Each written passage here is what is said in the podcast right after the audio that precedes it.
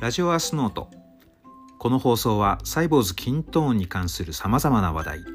そして業務改善職の皆さんに役立つことや全く関係ないこともお送りするラジオです。皆さんこんにちは。サイボーズ公認のキントーンエヴァンジェリストプロジェクトアスノード代表の松田翔太郎です。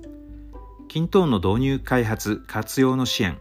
それからコンサルティングを通して皆さんの業務改善のお手伝いをしています。普段は YouTube 動画やブログの記事、そしてキントーンカフェなどの勉強会で情報発信をしていますが、